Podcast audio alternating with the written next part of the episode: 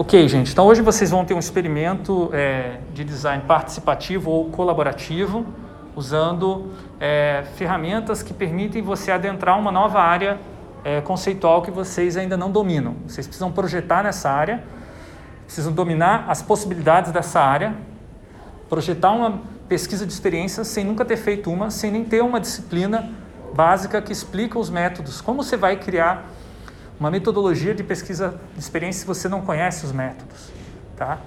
Então, para isso eu vou usar uma abordagem que já está bem estabelecida na área da computação, na área do design de interação, design de experiências, mas que tem sua origem na arquitetura, que se chama é, design é, baseado ou guiado por padrões, tá?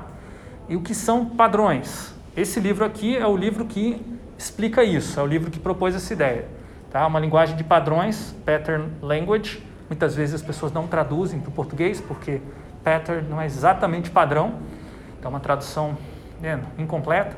De qualquer forma, o livro é escrito por um arquiteto chamado Christopher Alexander, que percebeu o seguinte problema lá nos anos 60. É, os arquitetos eles vão projetar casas ou prédios e eles não é, ouvem, não, ou se ouvem, não entendem as pessoas que vão habitar esse, esse espaço. E muitas vezes o que é entregue é um prédio, uma casa que não atende às necessidades, vontades, não satisfaz aquelas pessoas que vão usar. E é, o problema é que, mesmo que eles ouçam os usuários, assim chamados, né, é, eles têm dificuldade em negociar, em dialogar, porque às vezes a pessoa fala, eu gostaria de X, Y, mas você, como arquiteto, sabe XY é incompatível, não dá para fazer uma casa que seja bem arejada e ao mesmo tempo quente. é um pouco difícil fazer isso. Então, é, como é que você explica, como é que você conversa com o usuário? Em geral, os arquitetos têm a tradição de bater o pé na, na, no chão ou bater a mão na mesa e dizer: Eu sou o arquiteto, eu sou a autoridade, eu entendo, você não entende, então eu vou fazer do jeito certo e não do jeito que você está sugerindo. Você não sabe o que você está falando. Então, eles vão a abusar de uma, posição é, de hierarquia. Isso tem a ver com Paulo Freire, tá? É, mas eu não vou entrar em detalhes agora, só para é, vocês saberem que tem muitas possibilidades de interação. Paulo Freire inspirou isso, o, o Christopher Alexander e outros a desenvolverem o que se chama design participativo, que é o arquiteto e o usuário colaborando junto, produzindo juntos. Só que para eles se entenderem, não adianta só o arquiteto se aproximar da linguagem dos usuários e tentar falar uma linguagem mais simplificada. Os usuários também têm que se desenvolver para falar uma linguagem um pouco mais sofisticada, se fazer entender e principalmente precisam ter paciência de aprender alguma coisa no processo. E aí ele chegou à, à seguinte ideia: se a gente documentar todas as possibilidades é, de um projeto arquitetônico numa, é, num catálogo, é, a gente pode dar esse catálogo para os usuários. Só que esse catálogo tem que ser escrito numa linguagem muito acessível, fácil de entender, uma linguagem a pessoa aprender a usar aquilo só lendo. Mesmo que ela não entenda como fazer, ela sabe para que serve. E ela tem uma, uma, algumas palavras simples para se referir àquilo. E foi assim que surgiu o livro A Linguagem de Padrões. Tá? Ele é específico sobre arquitetura. Tá? Vou mostrar um pouquinho é, uma página aqui. Então, são vários padrões aqui, tem centenas. Tá? Então, aqui tem conexão entre casa e automóvel. Tá? Vocês já devem ter visto isso em algum lugar, uma casa que tem uma garagem é, aberta, né? que é esse exemplo aqui. E aí a, a, casa tem uma porta, que você abre a porta do carro, você entra na porta da casa e já entra ali dentro. Né? Então existe uma, um padrão de conexão. Por que, que é importante esse padrão? Daí ele vai explicar. Né? Então vai explicando né, que antigamente as casas não tinham garagem, porque também não tinha automóvel. Daí de repente as primeiras, as primeiras garagens são feitas assim, improvisadas. Né? No Brasil, a maior parte das casas, né, esse, esse é o caso. E daí o legal é que ele vai explicando por quê, como que faz, né? se você quiser fazer, em livros conceituais, não, ele não vai dizer como você corta a madeira, calcula o valor do peso, isso não é relevante para o usuário, isso é relevante para quem vai construir, mas não quem vai projetar. E no final ele vai falar de outros padrões que se conectam a esse. E agora é o pulo do gato dessa linguagem de padrões. Ela não é só uma lista de tudo que é possível, ela é uma lista interconectada do que é possível. Então, no final, você vai ver que Se você, por acaso, quiser colocar um padrão de conexão entre automóvel e casa, talvez você queira criar um gradiente de intimidade. Ou seja, as pessoas que entrem é, por aquela portinha saindo do carro, elas sejam recebidas num hall, numa sala que não é a sala de estar, para você ter uma recepção dessas pessoas e eventualmente você barrar alguém que você não quer que entre no aposento mais íntimo, né? Ou então é, floreiras elevadas, né? Você quer botar, você vai ter espaço ali, você quer proteger o carro para as pessoas não ficarem olhando o teu carro passando na rua, já que não tem porta, né? Então você bota floreiras elevadas para as pessoas não verem. Aí você fala, nossa, professor, não sabia que tinha tanta inteligência assim na arquitetura, que as coisas se conectam, né?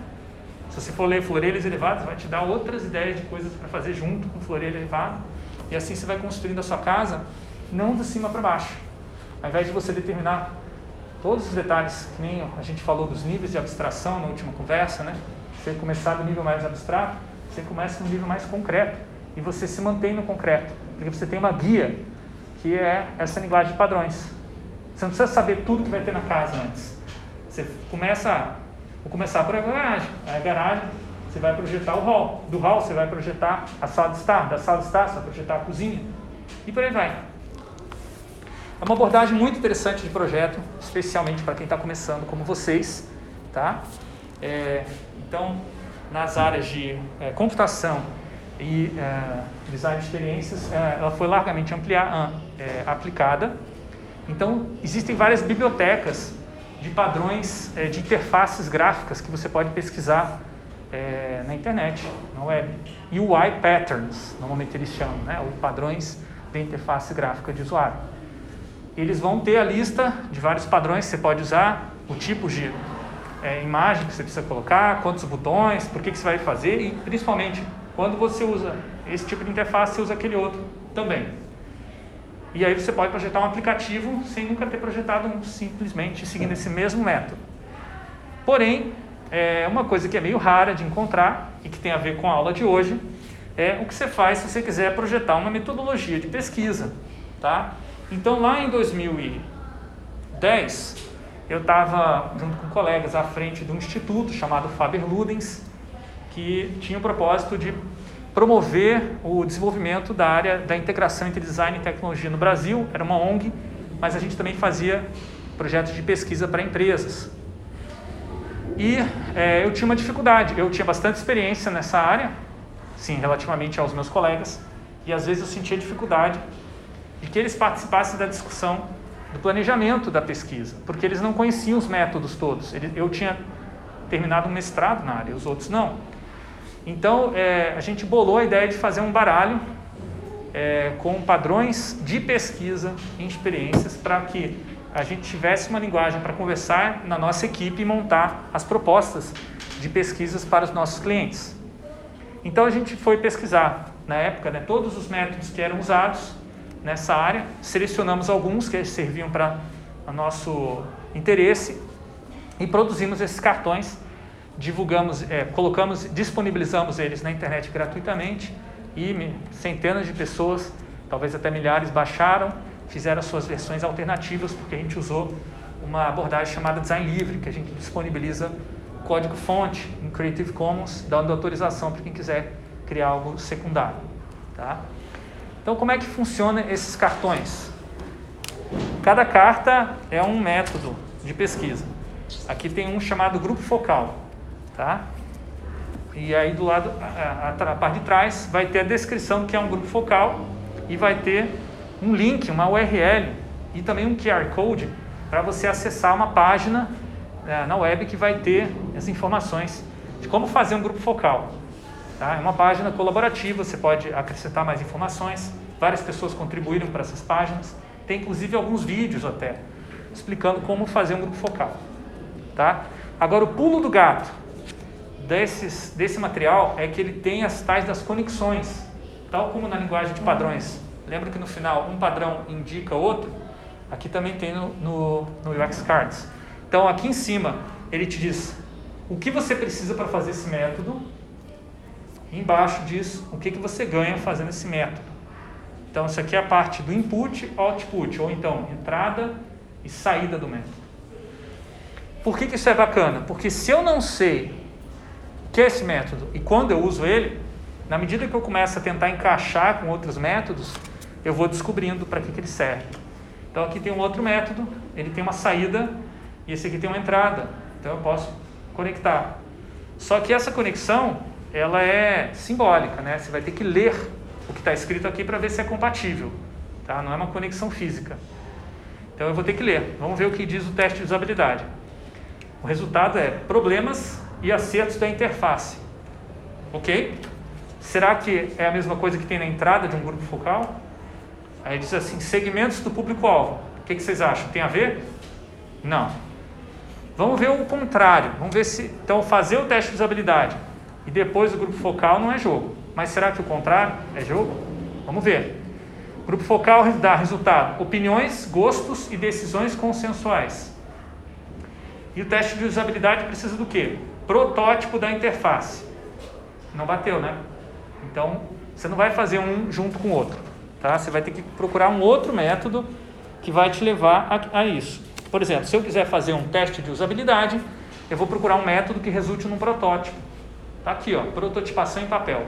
Resultado, modelo da interface, né, percepções sobre o comportamento. Então eu posso fazer um teste de usabilidade depois. Né? Perceberam essa conexão? Agora vem uma coisa bem simples, tá? Que na hora que você estiver montando a metodologia, às vezes você vai querer fazer duas coisas ao mesmo tempo. Você pode representar assim, tá? É... Tem outras cartas aqui no meio, tá? Umas cartas que vão representar é... looping, né? Vão representar outras coisas, mas eu acho que elas não são muito importantes, tá? Tem umas que representam o dinheiro. O importante agora é vocês se concentrarem é... nessas cartas, né? nas cartas de métodos de pesquisa. Tá? Alguns métodos não vão ser aplicáveis ao projeto de vocês, eu já vou explicar o que é esse projeto. E aí vocês não vão precisar usar todas, só vão usar as que vocês acharem necessárias para esse exercício. É só uma simulação, tá bom? É... Eu mostro agora. Ah, sim, uma coisa importante é o aspecto colaborativo desse projeto. Então eu mencionei que é, na arquitetura, visa-se a colaboração né, entre arquitetos e usuários. No caso dos projetos de experiência, os tipos de perfis de pessoas envolvidas é mais complexo, não é só arquiteto usuário, você vai ter às vezes várias partes interessadas, stakeholders, você vai ter programadores, gestores, analistas de marketing, vai ter gente de várias áreas, né? Então você precisa é, trabalhar com a colaboração, a participação num nível mais complexo. E aí tem vários é, recursos que você vai ter que levar em consideração quando você estiver fazendo um projeto. Não é uma coisa é, trivial que vai ser sempre igual. Tá? Então, esse, essa ferramenta ela foi projetada para isso, para você pensar nos vários aspectos de, do projeto e cada pessoa representar um aspecto. Então, ela é uma ferramenta de negociação. Se você vai fazer um projeto só para você, só você vai decidir a metodologia, não é muito útil, mas ainda assim serve você dispor isso na mesa. Mas você pode fazer isso no computador, você pode só ler a respeito. Agora, ele fica interessante quando você é, realmente coloca é, na mesa as possibilidades. E aí, na mesa, rola uma negociação. As pessoas começam a tocar nos métodos, puxar para cá, para lá. E aí você tem um processo de deliberação um processo participativo. Eu vou mostrar é, o site do UX Cards e eu acho que vai ficar mais claro para vocês o que, eu estou querendo dizer com isso. Lá tem uma história em quadrinhos. É, esse endereço aqui do site está lá no Moodle, tá? Depois vocês podem ver. Tem um vídeo explicando como é que funciona. Mas o que eu queria mesmo mostrar é isso aqui, ó. Então, é, nessa história em quadrinhos tem um rapaz lá que começa assim: Puxa, esse projeto seria perfeito para começarmos a aplicar UX na nossa equipe, hein? Aí o programador fala assim: É, mas eu nem sei por onde começar. Aí a moça diz: Eu tenho algo que pode ajudar. Os UX Cards é um baralho feito para planejar projetos de UX. Uh, que bacana isso! Como é que a gente usa? É tipo um jogo de cartas, mas não tem competição. O objetivo é facilitar a nossa discussão. Você gerencia as cartas de recurso e as cartas de risco. E você aí, você cuida da documentação. Eu fico com os métodos. Tem uma classificação das cartas, tá? O que acha de começarmos o projeto com uma entrevista contextual com usuários, hein? Acho ótimo, mas quanto tempo vai levar isso? Duas semanas. Ok, onde eu coloco as cartas de tempo? Coloca aqui embaixo, logo abaixo da carta. Como a gente não tem experiência com esse método, eu sugiro colocar uma carta de risco aqui. Ok, vou colocar também uma aqui porque eu estou receoso de estourarmos o prazo. Bom, eu não vou continuar com a história, né? É, depois vocês podem ler com calma. Mas basicamente o que está acontecendo aqui é uma negociação que não está apoiada apenas na, no, na comunicação verbal, que é bem complicado, bem limitado. Né? Você já deve ter tido várias situações na vida de vocês que você não conseguiram se entender falando, falando, falando, falando, falando, falando. Chega uma hora que cansa, né? Porque falar e fazer, às vezes, é muito mais produtivo é, e às vezes você não tem o material para fazer. Essa é a dificuldade, né? Para fazer o quê? Aqui dá para fazer. Você está discutindo uma metodologia, você quer fazer o processo, você pode é, materializar o que você está fazendo com essas cartas. E esse fazer é um fazer negociado, assim como é o fazer negociado na fala. É, tem mais um detalhe importante também, né, que esse material aqui ele é compatível com outros materiais que são apropriados para esse tipo de negociação, como o quadro branco e a caneta de quadro branco. Por que, que ele é importante? Em primeiro lugar, é, se eu tiver, vamos pegar outro material ruim para isso, tá? Se eu tiver é, uma, um papel e uma caneta tradicional, deixa eu pegar aqui. E aí eu estou fazendo um, um projeto é, que se diz participativo, né? Eu pego a minha caneta, eu assento na mesa lá, sou designer, sabichão, ou arquiteto sabichão, né? Vamos lá, participativo isso aqui, ó. Me diz aí o que, que você quer. Projeto. Aí o fulano fala, ah, eu quero A. Ah, ah beleza, boa ideia. Fulano, o cicrano fala, quero B. Não, B não. B não é bom. B não vai dar certo junto com A. Aí o, o, o cicrano fala, não, mas eu quero. Eu também sou importante. Não, você não, você é secundário. Não, você tá, você, tá bom, eu vou botar B aqui, mas não bota.